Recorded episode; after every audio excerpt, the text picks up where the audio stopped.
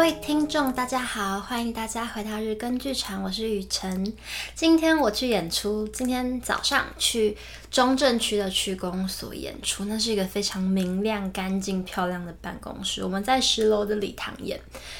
嗯、因为是早上嘛，所以非常早就集合了。我那个累，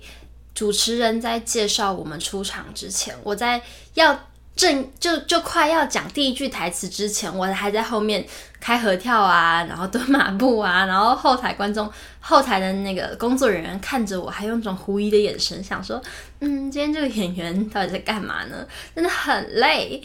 然后明天还有一场演出，但是明天不是偶戏的，明天是不一样的团体的，然后也是在不一样的地方，明天在世贸演，就是最近演出好多，然后明天。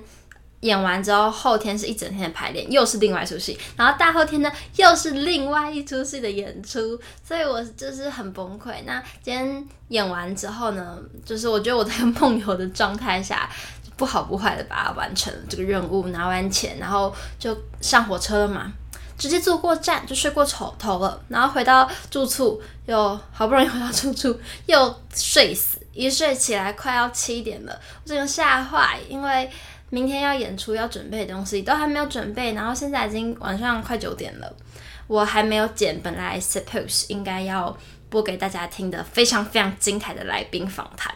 所以呢，就在这个身体极度疲惫之下，我今天还是要练一下核心啊，保持基本上需要一个表演者需要的体力跟对身体的觉察，觉得非常的适合念给大家这一篇。选自《致演员》To the Actor，它是麦可契诃夫论表演技巧的书。麦可契诃夫是嗯、非常非常重要在表演方法里面的一个门派或是一个方法。那 Michael Chikov 的这本书里面的第一篇叫做《演员的身体与心理》，它的副标题是。我们的身体可以是我们最好的朋友，也可以是我们最危险的敌人。之所以念这一篇，是因为我知道我们有很多的听众不是演员，也不是表演者。但这一篇，我觉得不只是针对演员，所有的人都可以听听看演员是怎么样保护自己跟照顾自己的身体和心理，因为他是所有人类都需要有意识的去照顾的，与我们陪伴一生的朋友。好的，那我们就开始。我们都知道，人类的身体与心理往往彼此影响。无论是锻炼不足的虚弱身体，或是过度锻炼的肌肉体型，都有可能导致心智活动降低、意志消沉、情绪低迷。各行各业都无法幸免于自身的职业伤害。举凡职业特有的惯性、疾病与危害，自然都会影响此领域从事者。要让身心达到平衡，绝非易事。但演员不一样，演员必须看待自己的身体如一件在舞台上传递创意思维的器具，绝对必须努力维持完全的身心平衡。这里我想跳出来一下下，很多人以为演员要很不健康的，有一些病态的身体状态、情绪状态，才能够诠释。比较崎岖的角色心理历程，但是我们可以看到，就是事实上是相当的颠倒的。OK，我们继续。有些演员对自己的角色认识得很透彻，却无法确实传递给观众这些丰富绝妙的情感与认知，不知怎地都困在他们未经训练、不听使唤的身体里。在排练中一次又一次的用力表演，对他们来说就像是场艰难折磨，得使劲对抗哈姆雷特口中那太过顽固的身体。但别担心，每个演员或多或少其实都经历过如此与身体对抗的过程。我们可以靠身体训练来克服难题。不过我说的可不是过往在戏剧学校里面学的基本技巧。体操、击剑、舞蹈、杂技、徒手体操、摔跤等训练的确有他们的用处，但演员的身体需要经历的是另一种符合其专业要求的独特过程。什么专业要求呢？首先是首要的是要有对于心理直觉极度敏感的身体。这可不是透过严格身体训练就能达到的。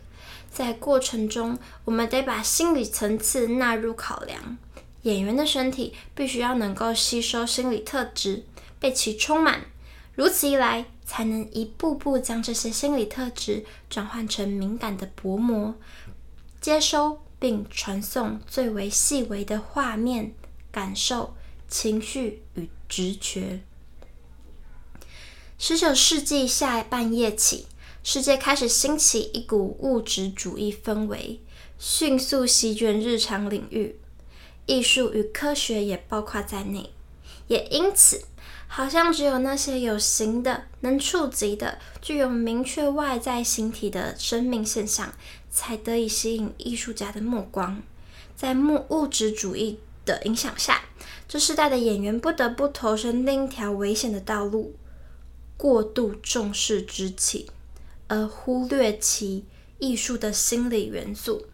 一旦他越来越沉浸在毫无艺术的环境中，他的身体也越来越消沉，越来越越肤浅、钝拙，像傀儡一样，甚至还有可能成了机械时代的机器人。唯物性非常方便地取代了原创性，于是演员开始诉诸各种剧场把戏与老梗，迅速累积一套独特的表演习惯与肢体风格。但无论成效挂号看起来是好是坏，这些都只是舞台上真实艺术情感、真实乍现之灵光的替代品。此外，在现代物质主义催眠下，演员甚至不再为日常生活与舞台上的世界清楚分辨界限。他们努力地把日常生活带到舞台上，结果让他们自己不再是艺术家，反倒成了平凡的摄影师。更不妙的是，他们忘记了艺术家的真正任务，不是去复制生活的外在形貌，而是去诠释生命的各种深刻面貌，去揭露生命现象背后的真实。让观众得以窥见那超越生命表象与意义的一切。毕竟，演员括号最货真价实的艺术家，不正是被赋予了神奇能力去观看、去感受那些对于平凡人而言如此晦涩难解的事物？演员的任务，他们那吸引人的直觉。不正是要将他所见所闻、他所经历的独特感受，如启示一般传达给观众？要是他们的身体被局限捆绑，不再具有想象力，也失去了艺术性，他们还能怎么自我抒发呢？若说身体是声音啊，身体与声音是演员唯一能演奏的乐器。他们难道不该更小心地保护，不让乐器受到丝毫伤害吗？理智分析、功利导向的冷冰冷思维，往往扼杀了想象力的萌发能量。要抵制这股死气沉沉的力量，演员必须系统化地为身体提供各种刺激动能，作为一种操练，而不是让自己习惯物质主义式的生活与思维。一旦演员身体受到这股永不止息的艺术之流刺激驱动，这身体便将成就极大功效，不只是更生动灵活、凝练巧妙，还能更敏锐地去感受艺术家充满创造力的心灵及其内在微妙。因此，演员身体必须从内而外重新打造。只要你开始操练身体，你会惊觉人类管好，特别是演员的身体，可以如此热切地吸收与回应所有纯粹的心理价值。因此，要培养演员，必须建立与应用特殊的身心训练。下文将提及九个练习，便是为此设计。这也带我们看见第二项专业要求：心理自身之丰富。好，我们先念到这里。就是今天重点在第一项就好了，不然大家就真的要成为演员了，太累了，太辛苦了。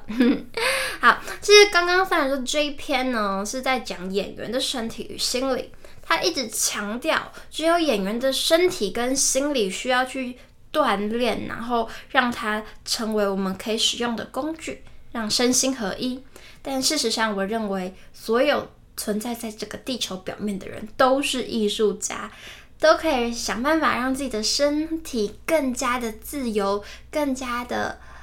轻松的去感受、去发现生命中你经过的每一个触摸，I mean，跟空气、跟物体之间的每一个细微的关系。那这些会让你在每天的生活里面呢，都能够有一点点的创造，有一点点新的想法，多了一点点的趣味。那不管对于这篇大家的感想是什么，都非常希望大家可以留言或者是私信回馈给我们。最近真的是太多演出了，所以可能我们。之前录了非常多非常精彩的来宾访谈，包括一些不知道要不要回美国的医生啊，然后关于珠宝产业的一些设计师的故事啊，我我我会努力的把它们剪出来，然后跟大家分享。那近期如果我在演出的爆炸之下，可能就是会以分享短片的形式陪跟大家一起互相陪伴。那如果你们有喜欢哪一个类型的书籍，也可以告诉我，因为我下意识的觉得，可能这个频道的收听群众会蛮多是表演艺术相关的人们，那所以我选书也会就直接从书柜里拿书，但是可能之后也会有一些不同的类别。那当然，我喜欢看书，也有很多是小说啊什么的。所以，如果在我就是分享短片这个环节里面，你们有什么类别的书籍，觉得特别可以听听看我是怎么想的，或是我都看哪一种、哪一些这个类别的书，也可以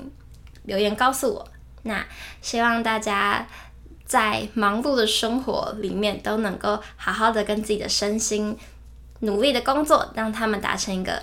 平衡舒服的感受，谢谢大家，今天的日更剧场就到这里，拜拜。